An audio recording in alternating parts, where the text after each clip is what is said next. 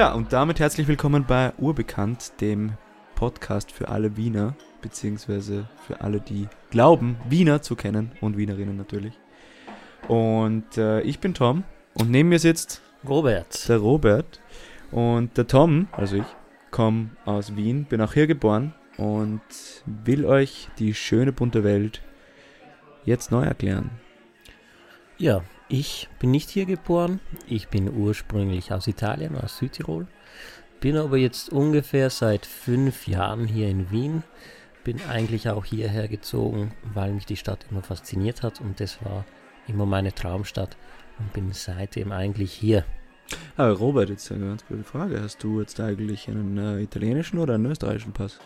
Ich habe einen italienischen Pass. Hm. Ja. Würdest du dir wünschen, dass du den österreichischen Pass hast? Wenn man auf die Wahlen sieht, dann sehr gern, ja. In Österreich ist es nicht viel besser. ja. Egal. Auf jeden Fall, was wir hier tun, ist Interviews führen mit Menschen auf der Straße. Wir gehen zu Menschen hin, möchten diese näher kennenlernen und vor allem Leuten, denen man eigentlich ständig begegnet, egal ob man durch die Straßen oder die Gassen Wiens spaziert. Man sieht sie immer und überall und den Leuten wollen wir eine Bühne geben. Genau mit diesem Podcast. Genau. Warum machen wir das? Weil wir eigentlich tagtäglich mit diesen Leuten in Kontakt treten. Nicht nur wir, sondern die meisten Wiener, die was jetzt, Wienerinnen. oder Wienerinnen, die was hier leben, zu Besuch sind und eigentlich diesen Individuen oder Personengruppen immer über den Weg laufen. Man scheint sie daher zu kennen, aber im Endeffekt weiß man nicht eigentlich, was die Geschichte dahinter ist, wer sie eigentlich wirklich sind. Deswegen hat uns das interessiert und wir glauben, dass es auch viel interessieren würde. Ja, und wie machen wir das? Wir haben pro Monat ein Thema. Diese Woche oder dieses Monat ist das Thema Fundraising dran. Wir teilen dann pro Woche ähm, das Ganze in allgemeines Fachwissen über das Thema. Dann die eine, starten wir eine Diskussionsrunde mit Gegner zu diesen Menschen, aber auch Befürwortern und diesen Menschen selbst. Dann laden wir Experten ein, reden mit denen über das Thema, über die gesellschaftliche Moral zum Beispiel. Und dann geben wir unseren Senf in der vierten Folge dazu. Und ja, heute, wie schon angesprochen, kümmern wir uns um die Fundraiser, beziehungsweise über das Fundraising allgemein. Wir beginnen heute mit dem ersten Teil. Das bedeutet, dass wir heute allgemein über das Thema Fundraising sprechen und wie das funktioniert. Und da frage ich mich einmal, wie funktioniert es eigentlich? Da will ich gleich mal vorhin weg ähm, mal kurz die Definition vorlesen vom Fundraising. Ist so geschrieben, systematische Beschaffung von Ressourcen, besonders Spendengeldern für gemeinnützige, mildtätige oder kirchliche Zwecke zu möglichst geringen Kosten. Hm, Finde ich jetzt schon mal krass, wenn man das so liest. Systematische Beschaffung von Ressourcen. Klingt vielleicht ein bisschen radikal von mir aus gesehen, aber trifft so eigentlich zu. Also für mich klingt das eher, als äh, wäre es einfach eine ja, Geldeintreiberei, irgendwie systematische Genau. Beschaffung. Man versucht irgendwo Leute zu platzieren, die Geld eintreiben wollen, oder? Ähm, ja, ob äh, das so notwendig ist, weiß ich jetzt nicht und da will ich jetzt auch keinen Kommentar abgeben. Aber ähm, es geht ja eigentlich beim Fundraising ums Fragen, Fragen, Fragen, Fragen, Fragen und nochmal Fragen und ja, ich will jetzt nicht betteln sagen, aber es ist ja irgendwo doch eben, man braucht, oder NGOs brauchen das Geld scheinbar.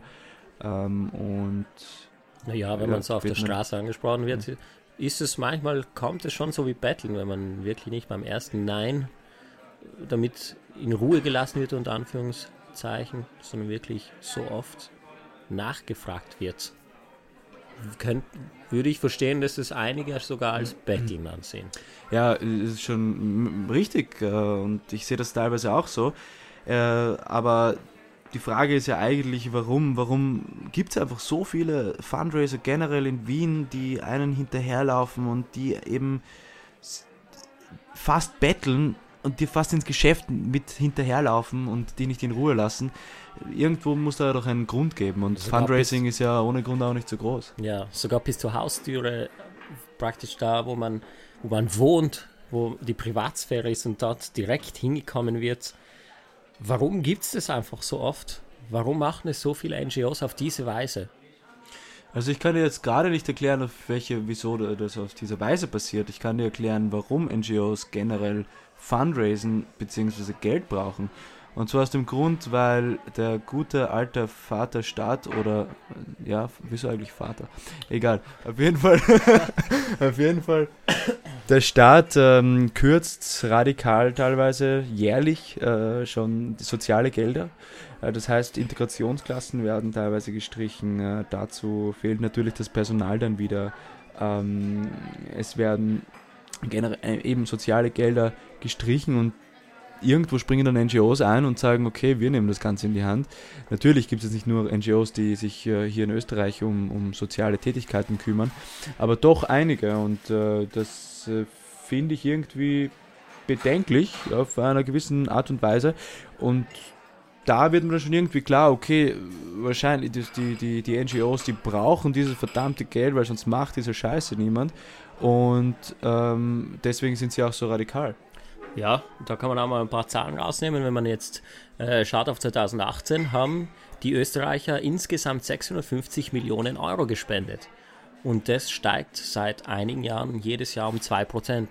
Und ich finde nicht, dass es unbedingt sehr wenig ist, wenn man glaubt, dass es um diese kleinen, eben kleinen Spenden und Zahlen geht, die was man eigentlich so sieht. Und im Endeffekt sind es 675 Millionen.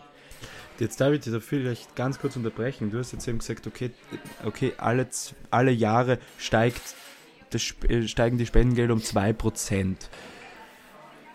Und die sozialen Gelder des Staates sinken. Ja, das ist, kann ich ganz äh, eine interessante Sache sagen. Es hat, äh, kommt vom Fundraising-Verband Austria, das werden wir eh noch öfter hören heute, abgekürzt die FVA. Die haben gesagt, zu dem, was du gerade gesagt hast, äh, die geringer werdenden öffentlichen Zuwendungen bedeuten, dass sich die Gesellschaft an die geänderten Rahmenbedingungen anpassen und selbst die Initiative ergreifen muss.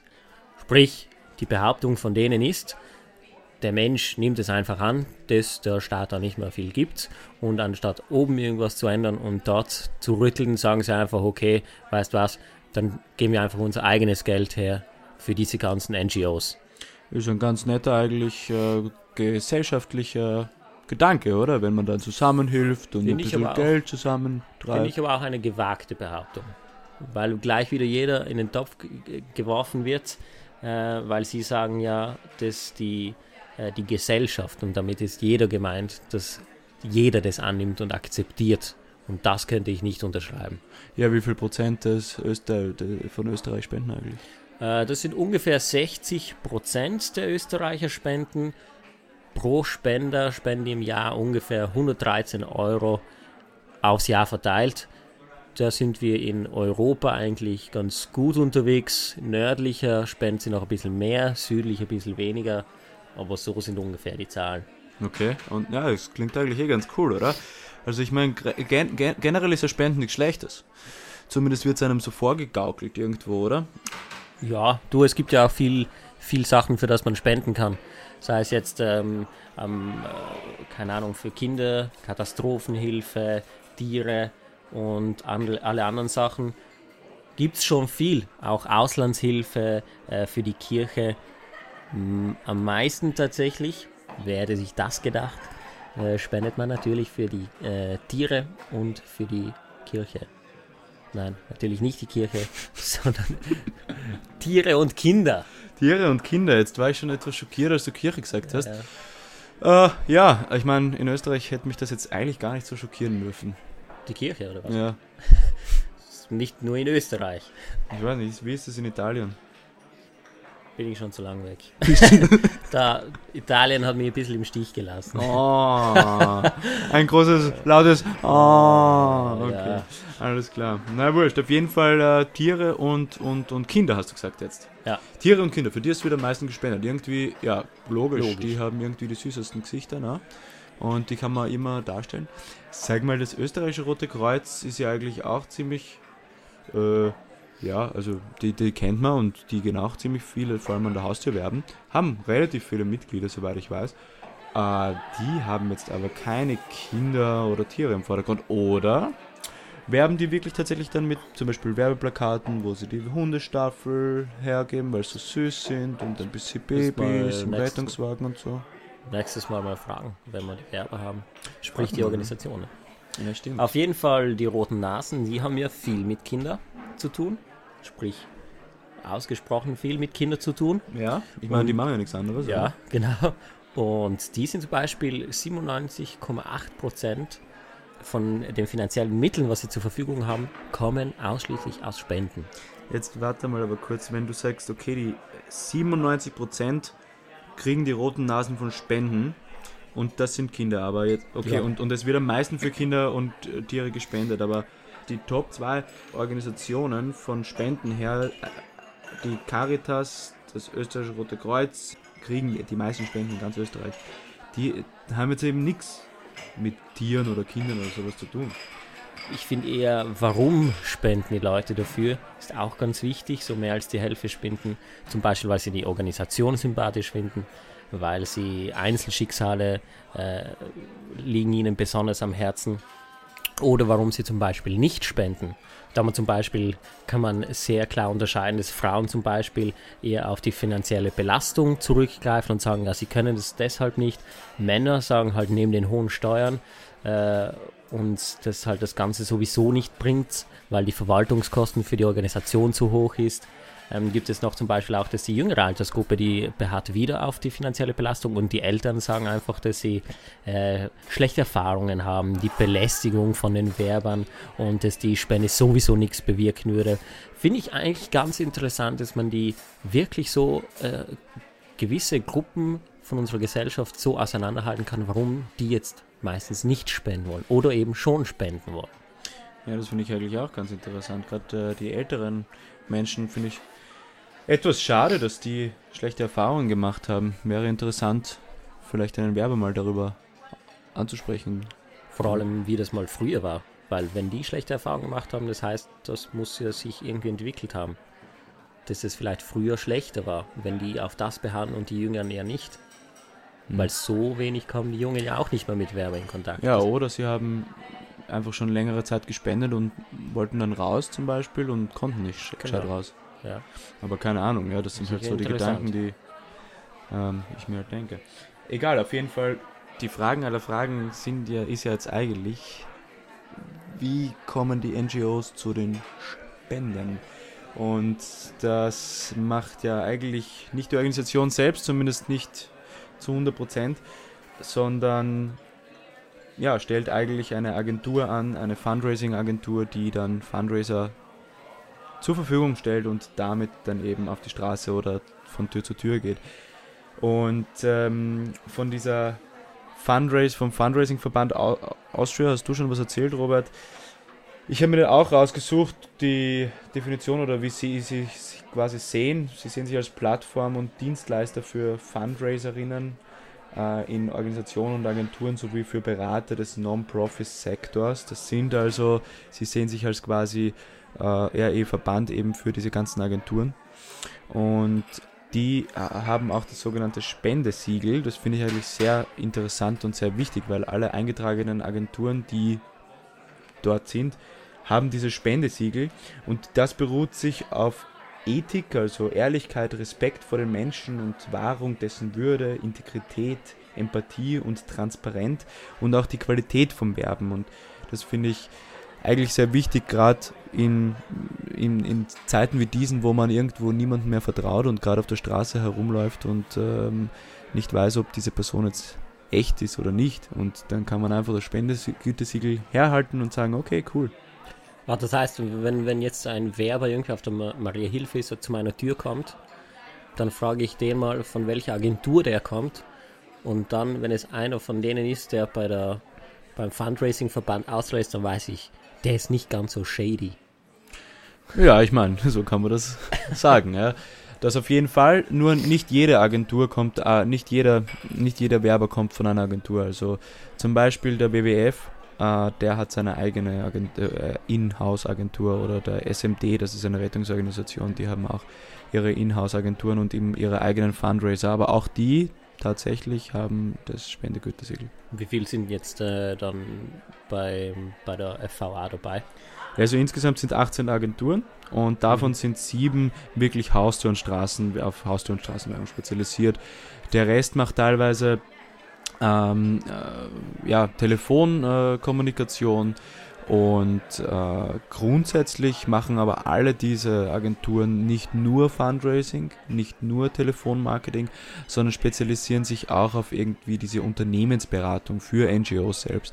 Also die sind dann zum Beispiel auch zuständig fürs Direct Mailing, sind teilweise zuständig für die, auch die Telefonwerbung, aber auch zum Beispiel die Newsletter-Aussendungen und so weiter ja, okay, und so fort. Okay, okay. Jetzt aber Tatsache ist, die okay. NGOs brauchen halt einfach nur mal das Geld nicht. Ja, natürlich. Und warum greifen sie da oder warum gehen sie zu Agenturen? Warum, warum macht das Sinn? Wie viel kostet das, meine ich? Naja, grundsätzlich ist es so, also durch unsere Recherche bzw. unsere Befragungen hat sich ergeben, dass Agenturen doch eine gewisse Expertise haben, eine gewisse Qualität haben, weil sie es ja auch schon jahrelang machen und sich darauf spezialisiert haben und äh, das Personal haben, das geschulte Personal, mit dem sie auch arbeiten können, äh, die Garantie, dass Spenden reinkommen, weil sie eben das geschulte Personal haben, weil sie diese auch immer weiter und fortbilden und es kostet halt eigentlich nicht viel und äh, das äh, jetzt fragt sich vielleicht jeder, what the fuck, wieso soll das nichts kosten? Ne? Es ja. kostet eh was. Ich meine, das sind Agenturen, das sind Werbeagenturen. Ja, sonst sind, wird das ja nicht so viel sonst geben. Sonst wird es ja auch nicht funktionieren und deswegen wird es auch nicht so viele geben, richtig. Äh, Tatsache ist aber trotzdem, dass die Agenturen selbst eigentlich kein Geld per se verlangen, sondern auf Provisionsbasis äh, arbeiten. Das bedeutet, wenn der Werber schreibt, dann verdient auch die Agentur. Wenn die NGO eine Spende bekommt, dann verdient auch die Agentur. Aber wenn es nicht passiert, wenn keine Spende reinkommt, dann verdient halt auch nicht die Agentur. Das heißt, der NGO kostet es einfach keinen Fixkosten. Und das ist auch ein großer Grund, warum eben so viele NGOs dann zu einer Agentur kommen, weil es einfach geringe bis keine Fixkosten gibt. Vor allem Anfangskosten eigentlich. Und interessanterweise ist auch der sogenannte Spendenbrief äh, teurer als dieses, dieses, dieses Fundraising selbst, weil beim Spendenbrief nimmt man an, dass durch diesen hohen Streuverlust der Brief ungefähr 30% pro Spende kostet. Das rechnet man zum Beispiel die Druckkosten, die Versandkosten dazu und das schafft das Fundraising oft nicht. Also es ist billiger. Ja, da habe ich auch ganz was Interessantes gefunden vom Deutschen Zentralinstitut für soziale Fragen. Diese nämlich äh, für äh, die Werbe- und Verwaltungskosten ungefähr 30 Prozent der ganzen Spende gerechtfertigt. Und da hat zum Beispiel auch der österreichische Generalsekretär von Amnesty International äh, in 2009 gesagt, dass die Werbung, was er damals gemacht hat, ähm, da waren die äh, Ausgaben für diese Werbung ungefähr 15 Prozent. Könnte man annehmen jetzt, dass ungefähr von diesen Straßen- und Haustürwerbungen äh, alles, was reinkommt an Spenden, werden ungefähr zwischen 15 und 30 Prozent wieder, äh, ja, das sind halt die Ausgaben. Auf jeden Fall muss es unter 30 Prozent sein, dass es mal weniger ist als dieser Battlebrief, den was du jetzt da schon eben gesagt hast. Ja, aber die Zahlen kommen rein, hat man gesehen. 2009 hat Global 2000 die Hälfte aller Einnahmen, also die finanziellen Mittel, was sie gehabt haben, über Spenden reinbekommen. Und Amnesty International hat sogar ein Dreiviertel aller ihrer finanziellen Hilfsmittel von Spenden reinbekommen. Also ist das schon ziemlich beeindruckend. Ja klar, es ist beeindruckend und äh, sage ich wow, weil äh, drei Viertel, 75 Prozent und oder 50 Prozent aller Spenden, aller finanziellen Mittel sind Spenden. Durch diese Art und Weise sind Bam. Aber Amnesty International hat ähm, mittlerweile in, eine Inhouse-Agentur, betreibt also seine, ihre eigene Fundraising-Agentur quasi mit ihren eigenen Fundraisern. Warum das so ist und warum sie das so machen, dazu in einer nächsten Folge mehr. Ähm, und grundsätzlich sind 75%, hört sich klasse an. Ich meine, sehe ich auch ein bei solchen äh, NGOs, aber zum Beispiel das österreichische Rote Kreuz hat in den letzten Jahren, nämlich seit 2015, von allen finanziellen Mitteln nur 10 bis 11 Prozent aller Spenden so äh, über diese Straßen- und, und Haustürwerbung bekommen. Und äh, im Vergleich zu anderen sind diese 10 bis 11 Prozent eigentlich sehr mickrig und wenig. Und da fragen sich vielleicht ein paar Menschen, die eben dann auch fürs Rote Kreuz spenden, für was spende ich dann?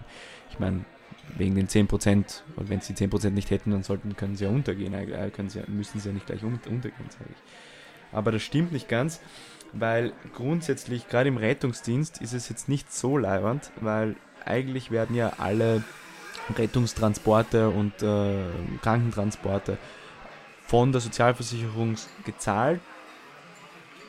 Zumindest wenn sie äh, dann auch wirklich, äh, wie heißt das Wort? Annehmen. Wenn sie es annehmen. Okay. Und ähm, aber ähm, natürlich nicht jeder wird angenommen und ähm, bewilligt. Das war das Wort, was ich eigentlich gesucht habe. Bewilligt. bewilligt ja. Und dementsprechend sitzen manchmal die Rettungsorganisationen selbst auf äh, diesen Transportkosten äh, dann, beziehungsweise meistens der Patient dann. Ähm, und das, was aber die Sozialversicherung hier zahlt, ist wirklich nur das, dieser Transport eben. Also man kann sich das so vorstellen, Benzin, Abnutzungskosten des Autos, okay, ein paar äh, die Einrichtung drinnen, ja, die, die Medikamente, äh, die vielleicht benutzt wurden oder werden könnten. Sowas wird bezahlt, ja. Aber das Personal selbst, also das, der Mensch, der dich dann wirklich behandelt, der wird nicht bezahlt eigentlich durch die Sozialversicherung. Und deswegen ist auch äh, das österreichische Rote Kreuz oder der Rettungsdienst selbst extrem äh, angewiesen auf diese 10 bis 11 Prozent von Spenden, weil vor allem Ehrenamtliche auch ausgebildet und ausgerüstet werden müssen und das kostet natürlich sehr viel, weil die müssen vor allem zwei, alle zwei Jahre 16 Ausbildungsstunden machen, Weiterbildungen, damit natürlich der Patient in, einer, in, in guten Händen ist. Ja. Also es hat schon irgendwo seine Berechtigkeit, dass 10 bis 11 Prozent trotzdem Spenden sehr viel sind und dass der, dass, der, dass der Mensch, der Spender selbst eigentlich auch ein gutes Gefühl dabei haben sollte und könnte. Ähm, jetzt frage ich mich aber trotzdem, wenn jetzt dich ein Werber vom Roten äh, Kreuz anspricht, beziehungsweise ist das auch eine Agentur, die dich dann eigentlich anspricht, äh, wie viel bleibt eigentlich bei der Agentur, beziehungsweise wie viel bleibt beim Werber selbst? Genau, die Agentur, haben wir ja vorhin gesagt, das wird irgendwas zwischen 15 und 30 Prozent sein, ist jetzt mal die Annahme von uns. Was jetzt beim Werber bleibt, das ist sehr unterschiedlich. Natürlich, wo schaut man als erstes nach? Natürlich in der Jobbörse habe ich da nachgeschaut. Da sagt zum Beispiel Carista.at zwischen 2500 und 6500 Euro im Monat. Glassdoor.at sagt 4600 bis 6200 Euro im Monat. Finde ich jetzt eigentlich schon krass, so als Studentenjob, wenn man es sieht. Wir wissen jetzt nicht, ob das stimmt, ob das nur Versprechen sind. Wir wissen ja, dass es jetzt auf Provision bezahlt wird. Ähm, und da wissen wir ja nicht, äh, hängt das da von der Position ab, wahrscheinlich auch von der Eigenleistung. Auf jeden Fall von den sieben Agenturen von der, äh, Fundras vom Fundraising-Verband Austria, die was Haustür- und Straßenwerbung machen, haben nur zwei ähm, mit Zahlen geworben bei ihrer, auf ihren Seiten, auf diesen Jobbörsenseiten. Und die haben angegeben, äh, oder die versprechen einen Mindestverdienst zwischen 1950 Euro und 2200 Euro im Monat. Und ob das jetzt stimmt, oder gerechtfertigt ist, das bleibt noch offen. Ich glaube, diese Folge neigt sich dem Ende zu. Das ist auch ein sehr guter Abschluss, den du hier gesagt hast. Und wir werden nächste Folge dann herausfinden, wie es weitergeht, wie es mit den Fundraisern ausschaut und wie es mit denen, deren Gegner ausschaut. Dann bedanken wir uns nochmals fürs Zuhören. Vielen Dank. Bis nächste Woche. Bis nächste Woche. Mir fällt gerade kein gutes Wort Urbekannt ist aber immer geil.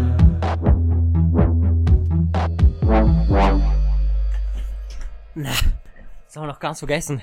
Hey, wenn es euch gefallen hat, unterstützt uns mit der Kleinigkeit, dass wir auch weiterhin solche Folgen für euch machen können. Mit einem kleinen symbolischen Bier geht's einfach auf urbekannt.com slash mitwirken. Ja, und damit die anderen Leute auch wissen, wie urbekannt so ist, gebt uns einfach eine Bewertung, wo man einfach bewerten kann. Am liebsten wären uns natürlich die 5 Sterne. Wenn es euch nicht gefallen hat, dann gibt's keine Bewertungsmöglichkeiten. Ja, und ansonsten folge uns, wo man uns folgen kann. Das sind alle sozialen Medien. Falls es irgendwelche Anregungen, Beschwerden oder Kritik oder sonst irgendwas geben sollte, dann einfach per Mail, damit es kein anderer sieht. und zwar auf podcast.urbekannt.com. Und nicht vergessen, bei unserem Newsletter anmelden, damit ihr auch up to date bleibt. Dankeschön. Pfiati. Servus. Baba. Wir